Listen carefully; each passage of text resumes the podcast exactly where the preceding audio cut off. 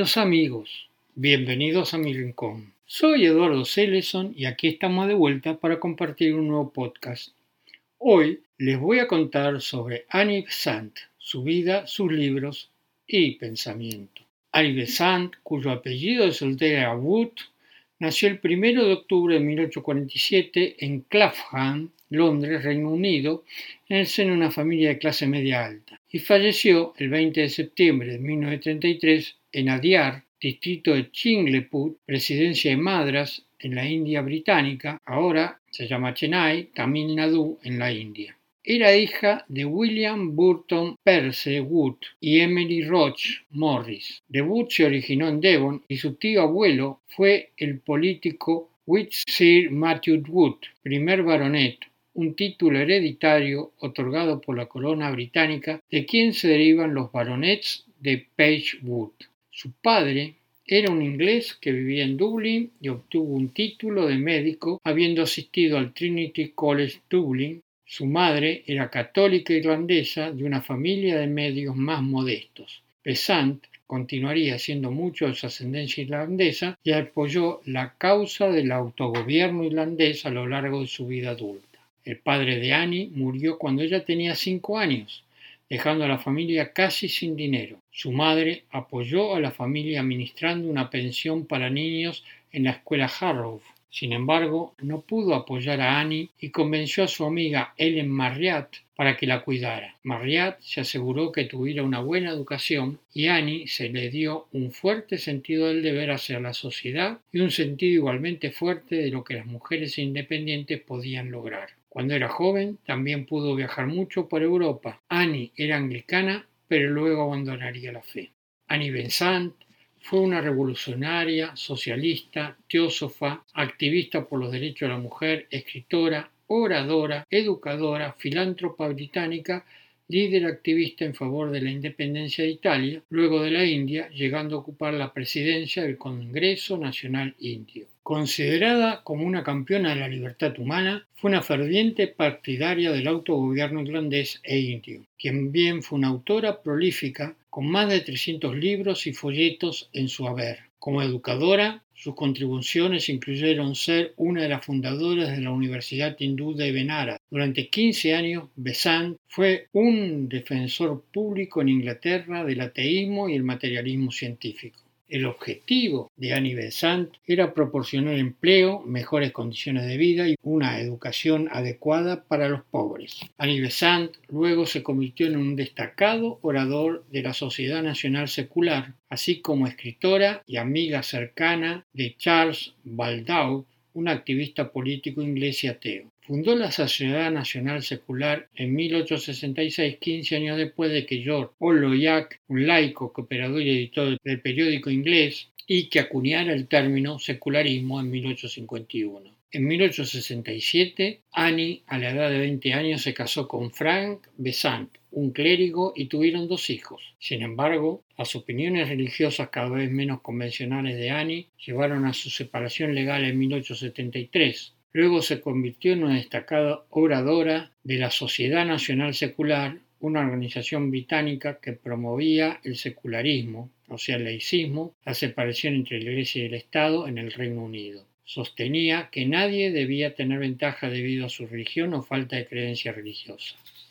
En 1877 fueron procesados por publicar un libro del activista el control de la natalidad Charles Knowlton. El escándalo los hizo famosos y, posteriormente, Baldau fue elegido miembro del Parlamento por Nosarfon en 1880. A partir de entonces se involucró en acciones sindicales, incluida la manifestación del Domingo Sangriento y la huelga de cerilleras de Londres en 1888. Fue una de las principales oradoras tanto de la Sociedad Fabiana como de la Federación Socialdemócrata Marxista. También fue elegida miembro de la Junta Escolar de Londres para Tower Hamlets, encabezando la encuesta a pesar de que pocas mujeres estaban calificadas para votar en ese momento. Desde 1889 colaboró como asistente de Madame Blavatsky, de la que les conté en el episodio 40, siendo también correctora de estilo durante la escritura de la doctrina secreta, y en los años siguientes creció su interés por la teosofía que es el conocimiento directo de Dios. Su búsqueda es el misticismo o esoterismo, común a todas las religiones, puesto que la teosofía es una forma científica como en el hinduismo, budismo, catolicismo romano y sufismo. Mientras que su interés por los asuntos seculares decayó, se convirtió en miembro de la Sociedad Teosófica en una destacada conferenciante sobre el tema. Como parte de su trabajo relacionado con la teosofía, viajó a la India. En 1898 ayudó a establecer la Escuela Hindú Central y en 1922 ayudó a establecer la Junta Colegiada Nacional de Hyderabad en Bombay, India. En 1902 estableció la primera logia en el extranjero de la Orden Internacional de Comasonería, llamada Le Droit Humain, el derecho humano. Durante los años siguientes estableció logias en muchas partes del Imperio Británico. En 1907 se convirtió en presidenta de la Sociedad Teosófica, cuya sede internacional estaba por entonces ubicada en Adyar, Madras, en la India.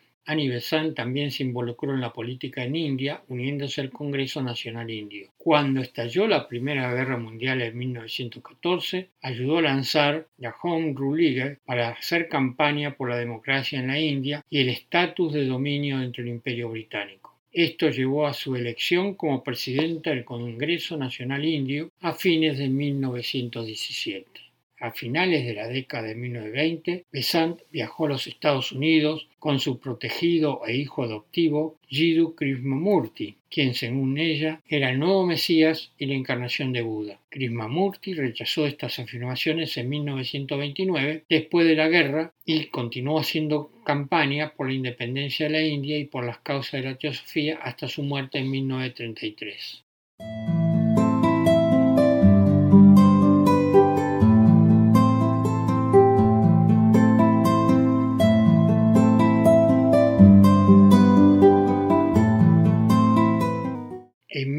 1867, a los 20 años, como dije antes, se casó con el clérigo Frank Besant, de 26 años, hermano menor de Walter Besant. Era un anglicano evangélico que parecía compartir muchas de sus preocupaciones en víspera de su matrimonio, se había vuelto más politizada a través de una visita a amigos en Manchester, quienes la pusieron en contacto tanto con radicales ingleses como con miembros de la Hermandad Republicana Irlandesa Feniana, así como con las condiciones de la ciudad. Poco después, Frank se convirtió en vicario de Sipsey, de Lincolnshire. Annie se mudó a Sipsey con su esposo y en pocos años tuvieron dos hijos, Arthur y Mabel. Sin embargo, el matrimonio fue un desastre. Como escribió Annie en su autobiografía, éramos una pareja mal emparejada. El primer conflicto se produjo por el dinero y la independencia de Annie. Ella escribió cuentos, libros para niños y artículos. Como las mujeres casadas no tenían el derecho legal de poseer propiedades, Fran pudo cobrar todo el dinero que ganaba. La política dividió aún más a la pareja. Annie comenzó a apoyar a los trabajadores agrícolas que luchaban por sindicalizarse y ganar mejores condiciones. Frank era conservador y se puso del lado de los terratenientes y granjeros. La tensión llegó a un punto crítico cuando Annie se negó a asistir a la comunión. En 1873 lo dejó y regresó a Londres. Fueron separados legalmente y Annie se llevó a su hija con ella. Annie Besant comenzó a cuestionar su propia fe, pidió consejo a los principales eclesiásticos y fue a ver a Edward Bouvier Pusey, uno de los líderes del movimiento de Oxford dentro de la Iglesia de Inglaterra. Cuando ella le pidió que le recomendara libros que respondieran a sus preguntas, él le dijo que ya había leído demasiados. Annie Besant volvió a Frank para hacer un último esfuerzo fallido para reparar el matrimonio. Finalmente se fue a Londres. A finales de la década de 1880, Besant estudió en la institución literaria y científica Birkbeck, donde sus actividades religiosas y políticas causaron alarma. En un momento, los directores de la institución trataron de retener la publicación de los resultados de sus exámenes.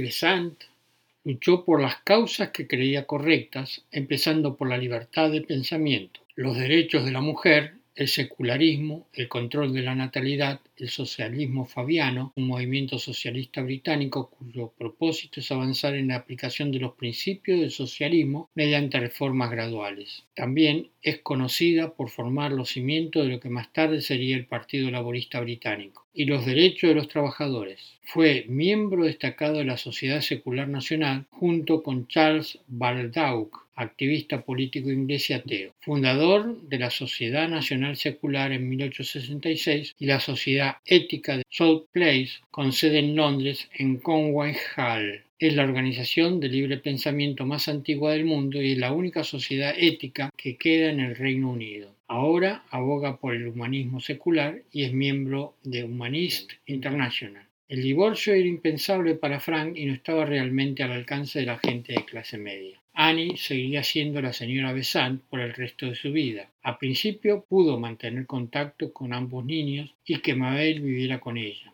Ella también recibió una pequeña asignación de su esposo. Una vez expuestas a nuevas corrientes de pensamiento, comenzó a cuestionar no solo sus creencias religiosas arraigadas, sino también todo el pensamiento convencional. Empezó a escribir ataques contra las iglesias y la forma que controlaban la vida de las personas. En particular, atacó el estatus de la Iglesia de Inglaterra como una fe patrocinada por el Estado. Pronto estaba ganando un pequeño salario semanal escribiendo una columna para el Reformador Nacional, el periódico de la NSS, que es la Sociedad Nacional Secular. La Sociedad Nacional Secular abogó por un Estado secular y el fin del estatus especial del cristianismo y le permitió actuar como uno de sus oradores públicos. Las conferencias públicas eran un entretenimiento muy popular en la época victoriana. Besant fue un orador brillante y pronto tuvo una gran demanda. Usando el ferrocarril atravesó el país hablando sobre todos los temas más importantes del día, siempre exigiendo mejoras, reformas y libertad.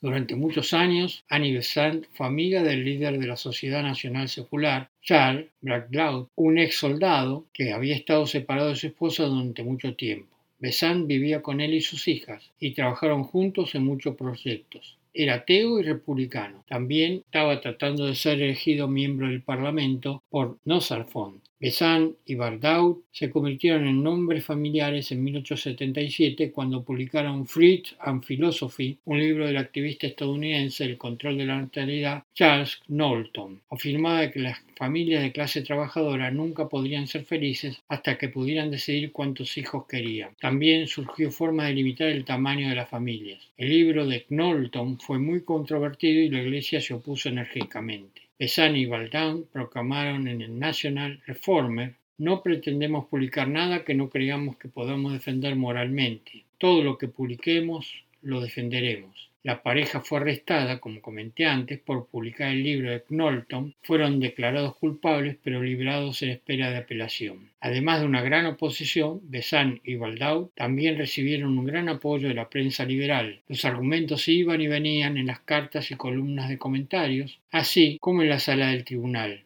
Besant jugó un papel decisivo en la fundación de la Liga Maltusiana durante el juicio, que continuaría abogando por la abolición de las penas y por la promoción de la anticoncepción. Por un tiempo parecía que serían enviados a prisión. Finalmente el caso fue desestimado solo por un punto técnico, ya que los cargos no se habían redactado correctamente. El escándalo le costó a Besant la custodia de sus hijos, su esposo pudo persuadir a la corte de que ella no era apta para cuidarlos y se los entregaron a él de forma permanente.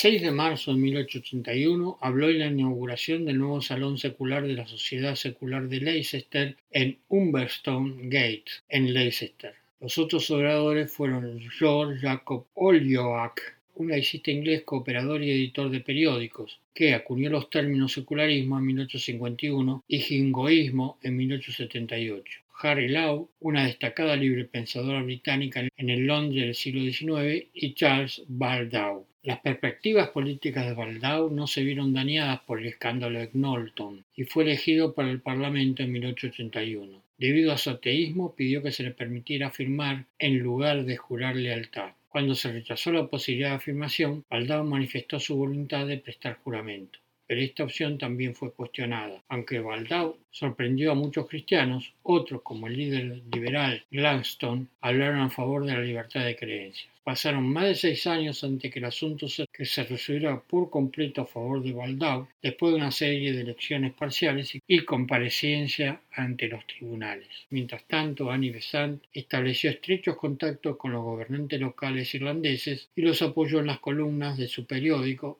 durante lo que se considera años cruciales, cuando los nacionalistas irlandeses formaban una alianza con liberales y radicales. Ella se reunió con los líderes del movimiento autónomo irlandés. En particular, conoció a Michael David, quien quería movilizar al campesinado irlandés a través de una guerra de la tierra, una lucha directa contra los terratenientes. Ella habló y escribió a favor de David y su Land League muchas veces durante las próximas décadas. Sin embargo, el trabajo parlamentario de Baldau enajenó gradualmente a Besant. Las mujeres no participaban en la política parlamentaria. Besant estaba buscando una salida política real, donde sus habilidades como oradora, escritora y organizadora pudieran hacer algo realmente bueno. En 1893 fue representante de la Sociedad Teosófica en el Parlamento Mundial de Religiones en Chicago. El Parlamento Mundial es famoso en la India por el discurso del monje indio Swami Vivekananda, en el mismo evento y que ha recibido reconocimiento mundial. En 1895, junto con el fundador y presidente de la Sociedad Teosófica, Henry Steele Walcott, así como Mary Museus Higgins y Peter de Abreu, jugó un papel decisivo en el desarrollo de la escuela budista Musaus College en Colombo, en la isla de Sri Lanka.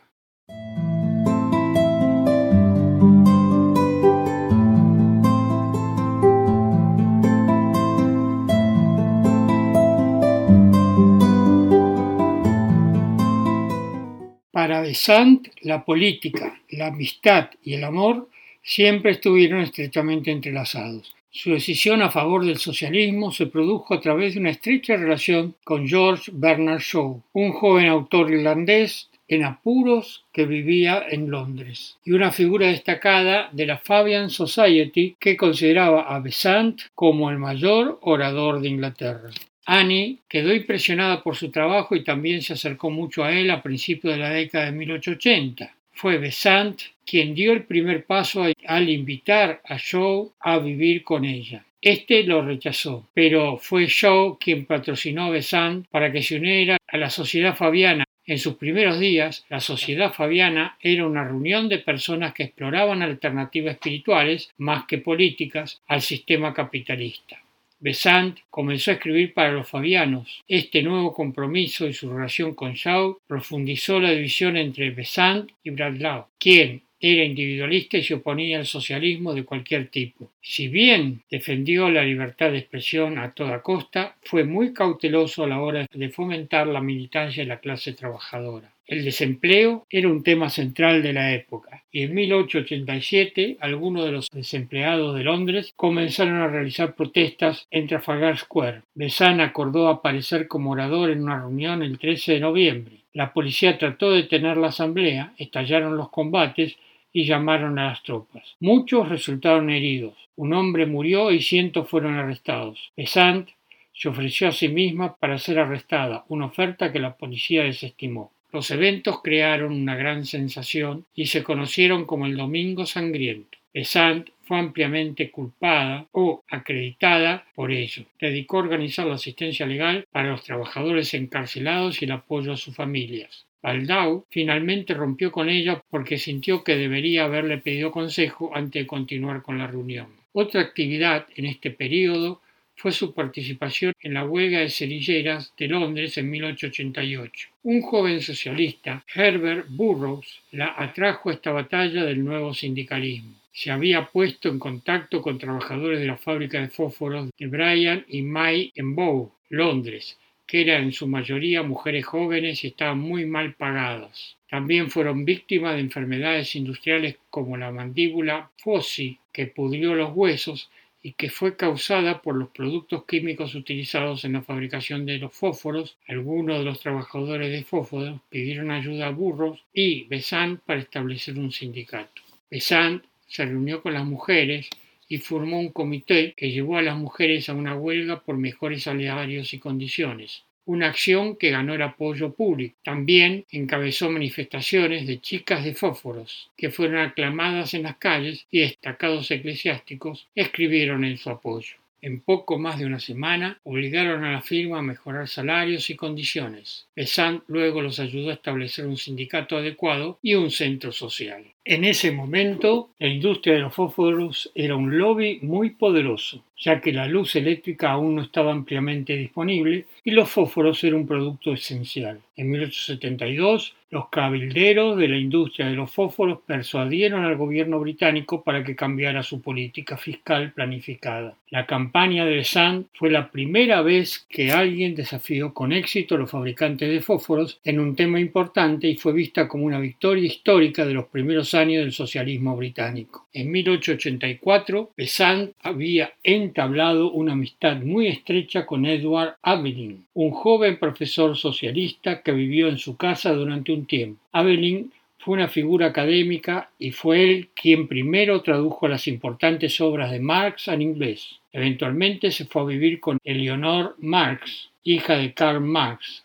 Abelin fue una gran influencia en el pensamiento de Besant y apoyó su trabajo, pero en ese momento se acercó a los fabianos rivales. Abelin y Eleanor Marx se habían unido a la Federación Socialdemócrata Marxista y luego a la Liga Socialista, un pequeño grupo disidente marxista que se formó en torno al artista William Moore. Parece que Morris jugó un papel importante en la conversión de Besant al marxismo, pero fue a la Federación Socialdemócrata, no a su Liga Socialista, a la que se volvió en 1888. Permaneció como miembro durante varios años y se convirtió en una de sus mejores oradoras. Todavía era miembro de la Fabian Society, ni ella ni nadie más parecía pensar que los dos movimientos eran incompatibles en ese momento. Poco después de unirse a los marxistas, Besant fue elegida miembro de la Junta Escolar de Londres en 1888. Las mujeres en ese momento no podían participar en la política parlamentaria, pero habían sido incorporadas al electorado local en 1881. Besant conducía con una cinta roja en el pelo, hablando en las reuniones. No más niños hambrientos, proclamaba su manifiesto combinó sus principios socialistas con el feminismo. Pido a los electores que voten por mí, ya los no electores que trabajan por mí, porque se buscan mujeres en la Junta y hay muy pocas candidatas. Besant salió en la cima de la encuesta en Tower Hamlets, con más de 15.000 votos. Ella escribió en el National Reformer lo siguiente. Hace diez años, bajo una ley cruel, la intolerancia cristiana me robó a mi pequeño hijo. Ahora el cuidado de los 763.680 niños de Londres está en parte en mis manos. Besant también participó en la huelga portuaria de Londres de 1889, en la que Bell Tilliet dirigió a los estibadores, que trabajaban por día, en una lucha por el Docker Stanner Besant ayudó a Tiller a redactar las reglas del sindicato y desempeñó un papel importante en las reuniones y la agitación que construyeron la organización. Ella habló por los estibadores en las reuniones públicas y en las esquinas de las calles. Eh, al igual que las vendedoras de fósforos, los estibadores ganaron el apoyo público para su lucha y la huelga fue ganada.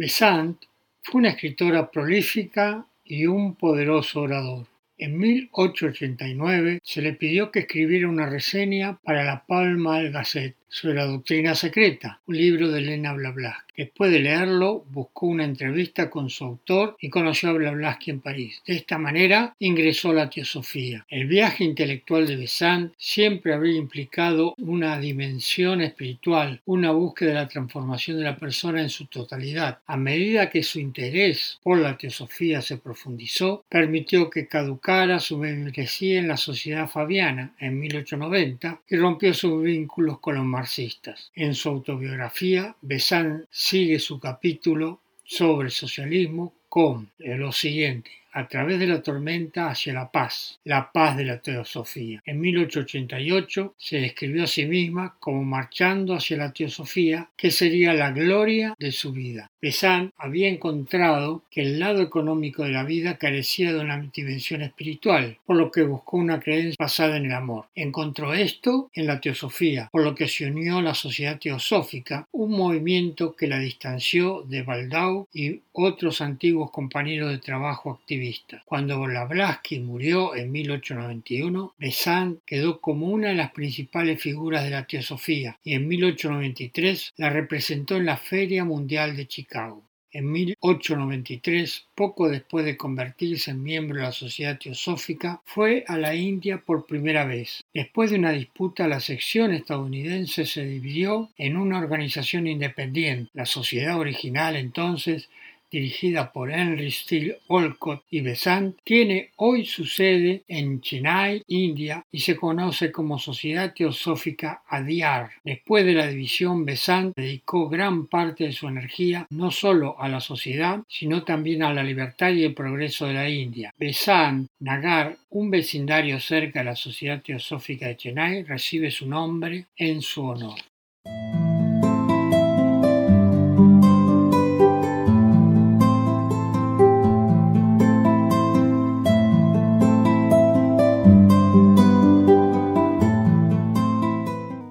Annie Besant vio a la masonería, en particular a la comasonería, como una extensión de su interés en los derechos de la mujer y la mayor hermandad del hombre y vio a la comasonería como un movimiento que practicaba la verdadera hermandad en el que las mujeres y los hombres trabajaban codo a codo. Para el perfeccionamiento de la humanidad, inmediatamente quiso ser admitida en esta organización, conocida ahora como la Orden Internacional de la Masonería para Hombres y Mujeres, Le Droit que en castellano es el derecho humano o los derechos humanos. El enlace lo hizo en 1902 la teósofa francesa Arundel, quien acompañó a Besant a París junto con seis amigos. Todos fueron iniciados, aprobados y elevados a los primeros tres grados y Annie regresó a Inglaterra portando una carta y fundó allí la primera logia de la masonería mixta internacional, los derechos humanos. Besant eventualmente se convirtió en el gran comendador más poderoso de la orden y fue una gran influencia en el crecimiento internacional de la orden. Besant conoció a su compañero teósofo Charles Wester Leitwater en Londres en abril de 1894. Se convirtieron en compañeros de trabajo cercanos en el movimiento teosófico y permanecerían así por el resto de sus vidas. Leitwater reclamó la clarividencia y, según se dice, ayudó a Besant a convertirse ella misma en clarividente al año siguiente en una carta fechada el 25 de agosto de 1895 a Francisca Arundel, Leadwater narra cómo Besant se convirtió en clarividente. Juntos investigaron con clarividencia el universo, la materia, la forma de pensamiento y la historia de la humanidad y fueron coautores de un libro llamado Química Oculta. En 1906, Leadwater se convirtió en el centro de una controversia y, debido a dicha controversia, ofreció renunciar a la Sociedad Teosófica en 1906, lo cual fue aceptado. Al año siguiente, Besant se convirtió en presidente de la sociedad y en 1908, con su apoyo expreso, Water fue readmitido en la sociedad. Water enfrentó acusaciones de relaciones impropias con niños, pero ninguna de las acusaciones fue probada y Bensant nunca lo abandonó. Hasta la presidencia de Bensant, la sociedad tenía como uno de sus focos el budismo y la isla de Sri Lanka donde Henry Olcott realizó la mayor parte de su gran trabajo. Bajo el liderazgo de Besant hubo más énfasis en las enseñanzas de el Aryabharta, como ella llamó a la India central, así como en el cristianismo esotérico. Besant estableció una nueva escuela para niños, el Central Hindu College, en Benaras, que se formó sobre principios teosóficos subyacentes y que contaba con muchos teósofos prominentes en su personal y en la facultad. Su objetivo era construir un nuevo liderazgo para la India. Los estudiantes dedicaron 90 minutos al día a la oración y estudiaron textos religiosos, pero también estudiaron ciencias modernas. Tomó tres años recaudar el dinero para la Central Hindu College, la mayoría de lo cual provino de príncipes indios. En abril de 1911, Besant conoció a Pandit Mahan Mohan Malaviya y decidieron unir su fuerza y trabajar para la Universidad Hindú Común en Benaras. Besant y otros miembros del Consejo de Administración del Central Hindu College también aceptaron la condición previa del gobierno de la India de que el colegio debería convertirse en parte de la nueva universidad. La Universidad Hindú de Benaras comenzó a funcionar el 1 de octubre de 1917 con el Central Hindu College como su primera universidad constituyente. Blavatsky había declarado en 1889 que el objetivo principal de establecer la sociedad, y se está refiriendo a la sociedad teosófica, era preparar a la humanidad para la futura recepción de un portador de la antorcha de la verdad, un emisario de una jerarquía espiritual oculta que, según los teósofos, guía la evolución de la humanidad. Eso fue repetido por Besant ya en 1896 Besant llegó a creer en la aparición inminente del emisario, a quien los teósofos identificaban como el llamado instructor del mundo.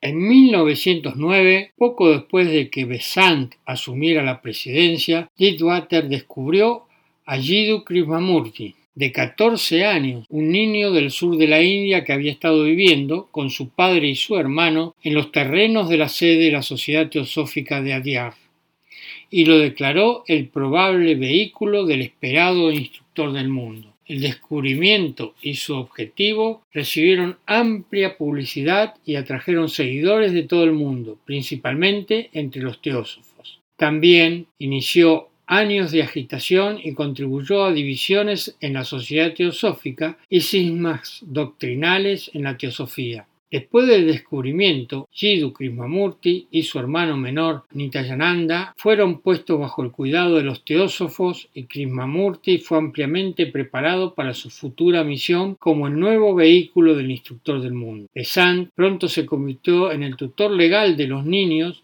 con el consentimiento de su padre, que era muy pobre y no podía cuidarlo. Sin embargo, su padre luego cambió de opinión y comenzó una batalla legal para recuperar la tutela, en contra de la voluntad de los niños. Al principio de su relación, Krishnamurti y Besant habían desarrollado un vínculo muy estrecho y él la consideraba una madre sustituta, un papel que ella aceptó felizmente. Su madre biológica había muerto cuando él tenía 10 años. En 1929, 20 años después de su descubrimiento, Krishnamurti, que se había desencantado del World Teacher Project repudió el papel que muchos teósofos esperaban de él. Disolvió la Orden de la Estrella del Este, una organización fundada para ayudar al del mundo en su misión, y eventualmente dejó la sociedad teosófica y la teosofía en general. Pasó el resto de su vida viajando por el mundo como orador, no afiliado, y en el proceso se hizo ampliamente conocido como un pensador original e independiente sobre temas filosóficos, psicológicos y espirituales. Su amor por Besant nunca disminuyó, al igual que los sentimientos de Besant hacia él. Preocupada por su bienestar, después de que él declaró su independencia, ella había comprado seis acres, o sea, dos hectáreas y media aproximadamente de tierra cerca de la finca de la Sociedad Teosófica, que luego se convirtió en la sede de la Fundación Krishnamurti India. Ya en 1902, Besant había escrito que la India no se gobierna para la prosperidad de la gente, sino para el beneficio de sus conquistadores y sus hijos son tratados como una raza conquistada. Alentó la conciencia nacional india, atacó las castas y el matrimonio infantil y trabajó eficazmente por la educación india. Junto con sus actividades teosóficas, Besant continuó participando activamente en asuntos políticos. Se había unido al Congreso Nacional Indio. Como sugiere el nombre, originalmente era un órgano de debate que se reunía cada año para considerar resoluciones sobre cuestiones políticas. En su mayoría exigió más voz para los indios de la clase media en el gobierno indio británico. Todavía no se había convertido en un movimiento de masas permanente con una organización local. Por esta época, su compañero de trabajo, Water, se mudó a Sydney. En 1914 estalló la Primera Guerra Mundial y Gran Bretaña pidió el apoyo de su imperio en la lucha contra Alemania. Haciéndose eco de un eslogan nacionalista irlandés, Besant declaró: La necesidad de Inglaterra es la oportunidad de la India. Como editora del periódico New India, atacó al gobierno colonial de la India y pidió movimientos claros y decisivos hacia el autogobierno. Al igual que con Irlanda, el gobierno se negó a discutir cualquier cambio mientras duró la guerra. En 1916, Besant lanzó la All India Home Rule League junto con Lokmanya Tilak, una vez más modelando las demandas de India sobre las prácticas nacionalistas irlandesas. Este fue el primer partido político en India en tener el cambio de régimen como su objetivo principal. A diferencia del propio Congreso, la Liga funcionó todo el año. Construyó una estructura de sucursales locales, lo que le permitió movilizar manifestaciones, reuniones públicas y agitaciones. En 1917, Besant fue arrestada e internada en una estación de montaña, donde ondeó desafiante una bandera roja y verde. El Congreso y la Liga Musulmana juntos amenazaron con lanzar protestas si no la dejaban en libertad. El arresto de Besant había creado un foco de protesta. El gobierno se vio obligado a ceder y a hacer concesiones vagas pero significativas. Se anunció que el objetivo final del gobierno británico era el autogobierno indio y se prometieron movimientos en esa dirección. Besant fue liberada en septiembre de 1917, recibida por multitudes en toda la India y en diciembre asumió la presidencia del Congreso Nacional Indio durante un año. Tanto Jawaharlal Nehru como Mahatma Gandhi hablaron de la influencia de Besant con admiración. Después de la guerra surgió un nuevo liderazgo del Congreso Nacional Indio en torno a Mahatma Gandhi, uno de los que habían escrito para exigir la liberación de Besant. Era un abogado que había regresado a liberar a los asiáticos en una lucha pacífica contra el racismo en Sudáfrica. Nehru, el colaborador más cercano de Gandhi había sido educado por un tutor teósofo. El nuevo liderazgo estaba comprometido con la acción tanto militante como no violenta, pero había diferencias entre ellos y Besant. A pesar de su pasado, no estaba contenta con sus inclinaciones socialistas. Sin embargo, hasta el final de su vida, continuó haciendo campaña por la independencia de la India, no solo en India, sino también en giras de conferencias por Gran Bretaña. En su propia versión de la vestimenta india, mantuvo una presencia sorprendente en las plataformas de los oradores, produjo un torrente de cartas y artículos exigiendo la independencia. Intentó, como persona, teósofa y presidente de la Sociedad Teosófica, acomodar las opiniones de Krishnamurti en su vida, sin éxito. Ella prometió seguirlo personalmente en su nueva dirección, aunque aparentemente tuvo problemas para comprender tanto sus motivos como su nuevo mensaje. Los dos siguieron siendo amigos hasta el final de su vida. En 1931 se enfermó en la India. Besant murió el 20 de septiembre de 1933 a los 85 años en Adyar, presidencia Madras, India Británica, y su cuerpo fue incinerado. Le sobrevivió su hija Mabel, Después de su muerte, los colegas Jiddu Krishnamurti, Aldous Huxley, Guido Ferrando y Rosalind Rajagopal construyeron la escuela Happy Valley en California, ahora rebautizada como Besant Hill School Happy Valley en su honor.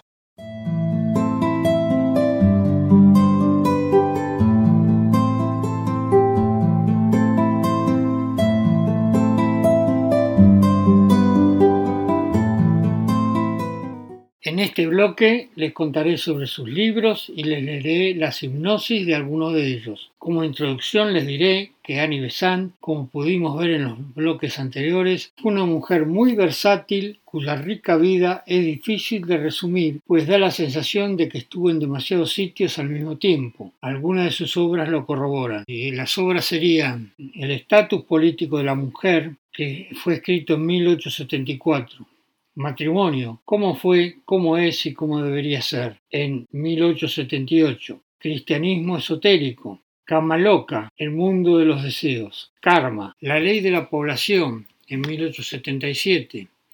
Bosquejos autobiográficos, en 1885.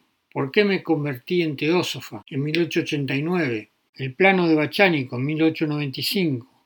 Sabiduría Antigua, en 1898, Formas de Pensamiento, en 1901, Bhagavad Gita, en 1905, Los planos búdico y nirvánico, Los siete principios del hombre, Estudio en conciencia, un aporte a la psicología, en 1907, Introducción al yoga, en 1908, El hombre y sus cuerpos, en 1911, Química oculta, en 1911, La vida del hombre en este y otros mundos, en 1913.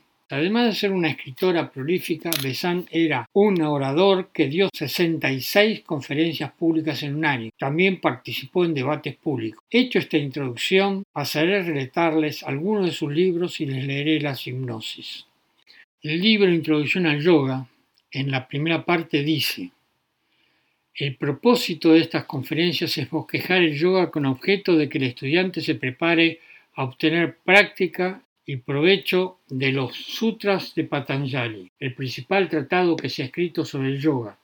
Debemos relacionar el yoga con la evolución de la conciencia por doquiera, pues de lo contrario no lo comprenderíamos en modo alguno porque las leyes de la evolución de la conciencia en un universo son exactamente las mismas que las leyes del yoga, y los principios por los cuales se desenvuelve la conciencia en la gran evolución de la humanidad son los mismos del yoga, deliberadamente aplicados al más rápido desenvolvimiento de nuestra propia conciencia.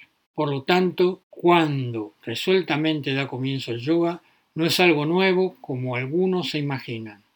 Toda evolución es esencialmente una, el proceso es el mismo e idéntica a las consecuencias. Si consideramos el desenvolvimiento de la conciencia en el universo entero, o bien en la humanidad, o únicamente en el individuo, podremos estudiar las leyes del conjunto y en el yoga aprenderemos a aplicar racional y definitivamente dichas leyes a nuestra propia conciencia. No hay más que una ley, aunque se diversifica en varias etapas de manifestación. En el libro El cristianismo esotérico dice, el objeto de este libro es sugerir ciertas líneas de pensamiento en cuanto a las profundas verdades que subyacen al cristianismo, verdades generalmente pasadas por alto y demasiado a menudo negadas. El deseo generoso de compartir con todos lo que es precioso es difundir verdades invaluables de no excluir a nadie de la iluminación del verdadero conocimiento. Ha resultado en un celo sin discreción que ha vulgarizado el cristianismo y ha presentado sus enseñanzas en una forma que a menudo repele el corazón y aliena el intelecto. El mandato de predicar el Evangelio a toda criatura, aunque ciertamente de dudosa autenticidad, ha sido interpretado como una prohibición de la enseñanza de la gnosis a unos pocos y aparentemente ha borrado el dicho menos popular del mismo gran maestro. No deis que es santo para los perros, no echéis vuestras perlas delante de los cerdos. Este sentimentalismo espurio que se niega a reconocer las evidentes desigualdades de la inteligencia y la moralidad y por lo tanto reduce la enseñanza de los más desarrollados al nivel alcanzable por los menos evolucionados, sacrificando lo superior a lo inferior de una manera que perjudica a ambos.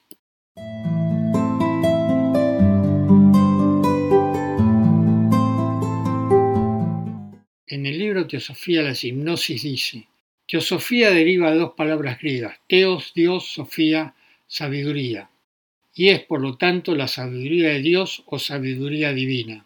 Los diccionarios dan como definición la demanda por el conocimiento directo de Dios y del Espíritu, la que, sin ser exacta, no da sino una idea limitada de lo que la palabra implica, tanto histórica como prácticamente.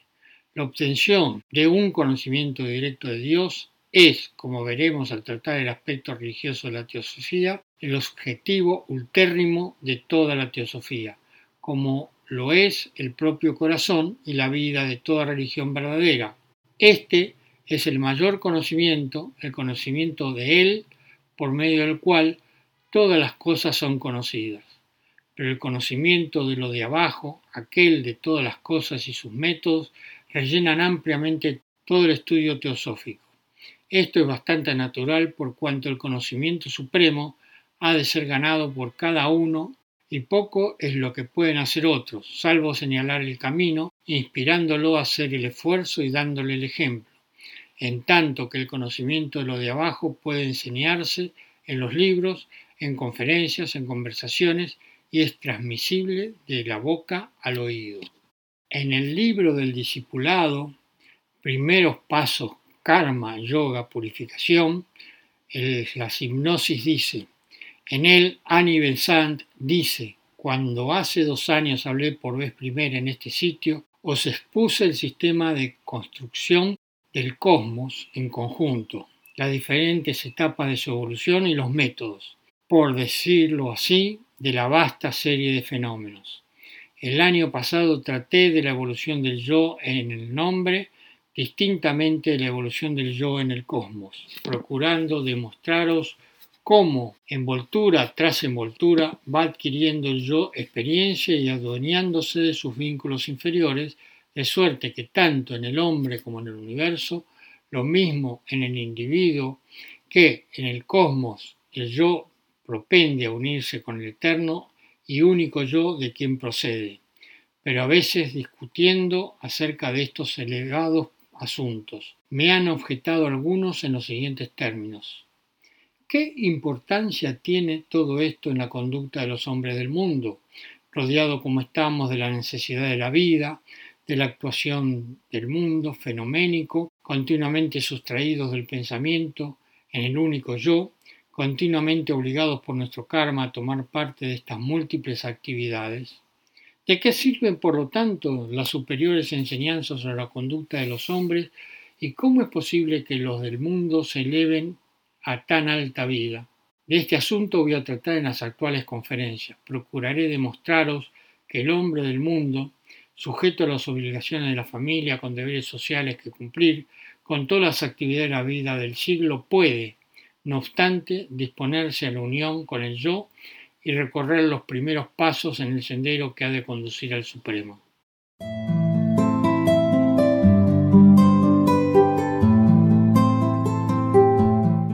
En el libro Estudios sobre la conciencia, la hipnosis dice, el propósito de esta obra es ayudar a los que estudian el incremento y la dilatación de la conciencia con sugestivas insinuaciones que les sirvan de provecho.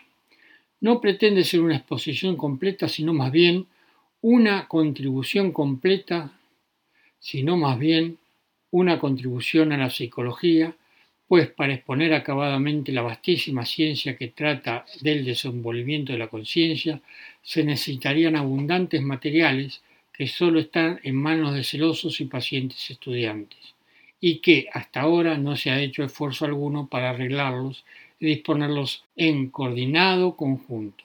En esta obra hemos dispuesto tan solo una pequeña porción de estos materiales con la esperanza de que sean útiles algunos cuantos que trabajan en el dilatado campo de la evolución de la conciencia y pueden servir en el futuro de sillar en el acabado edificio. Necesarios serían un sabio arquitecto para diseñar el templo del conocimiento y hábiles maestros albaniles para dirigir su construcción.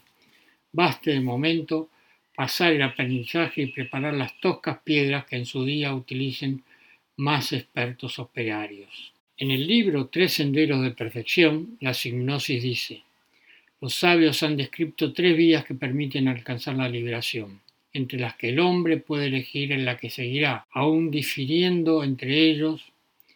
Por sus métodos todos conducen al mismo fin, aun siendo distintos desde el punto de vista de las condiciones externas. Conducen todos al yo único, todos persiguen el mismo fin. Estos tres senderos, los tres margas, como les llama la filosofía india, son el karma o acción, el yana o de sabiduría y el de bhakti o de devoción. Estos senderos acaban por fundirse en uno, adquiriendo al final las cualidades de los demás, que se funde en cierto modo en los otros dos, unificando las características de los tres. Lleven a cabo los hombres su peregrinación siguiendo una u otra de estas vías, todas conducen al yo único, sea por medio de la acción, por la sabiduría o por la devoción. Aquellos que buscan encontrarán con seguridad, encontrarán inevitablemente, pues el yo universal es único, como lo es el fin hacia el cual tienden los tres senderos.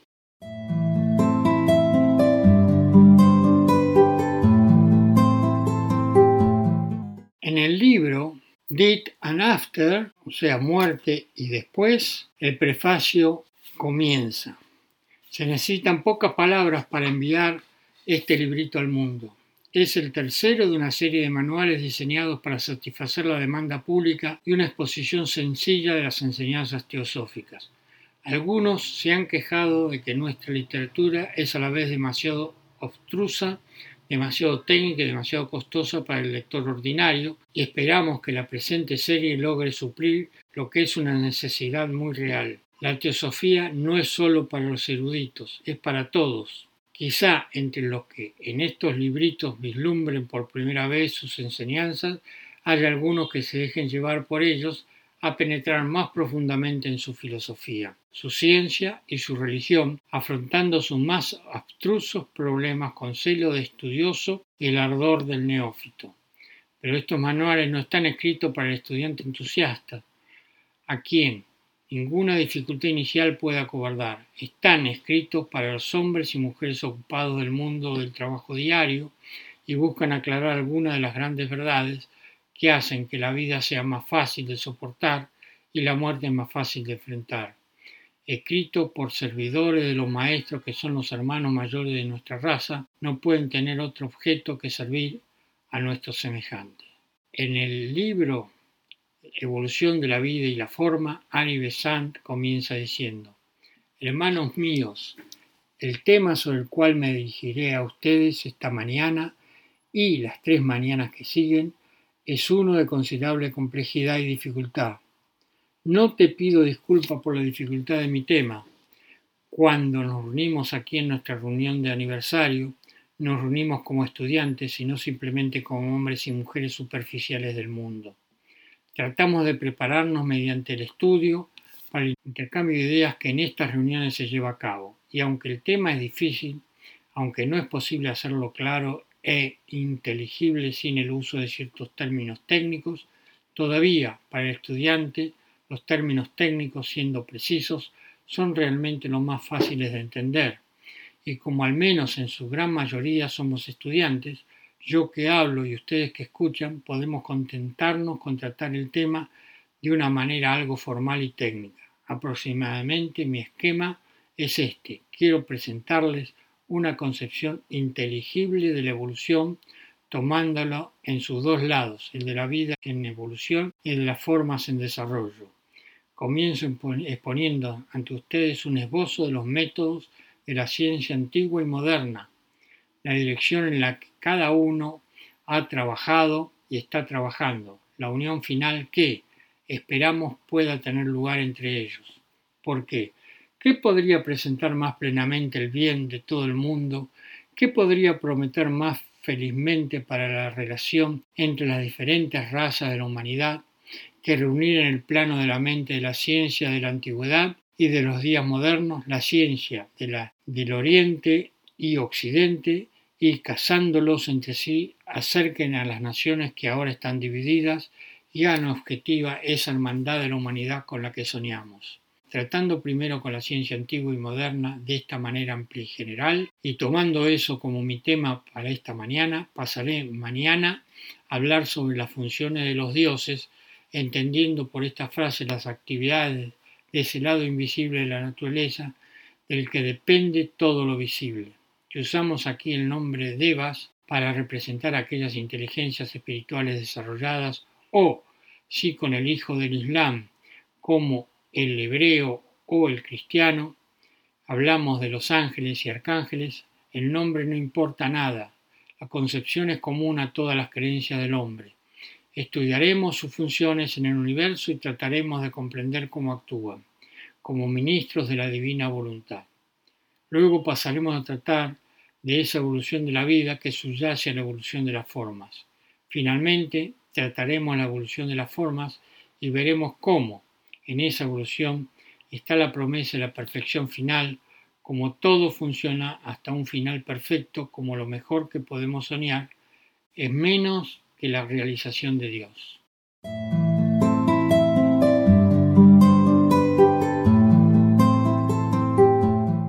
En el libro Estudios sobre la conciencia, la hipnosis dice, El propósito de esta obra es ayudar a los que estudian el incremento y la dilatación de la conciencia con sugestivas insinuaciones que les sirvan de provecho.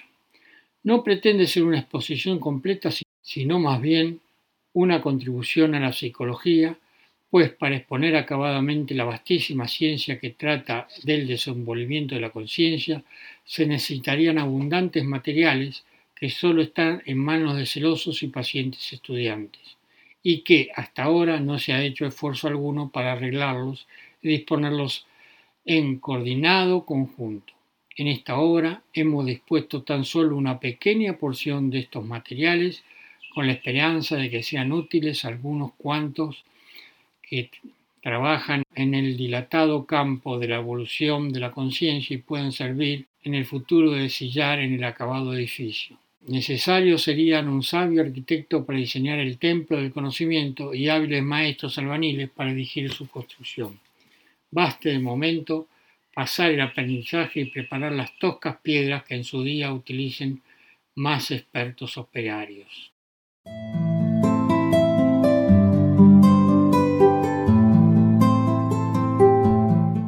Hemos llegado al final de este podcast. Espero les haya gustado.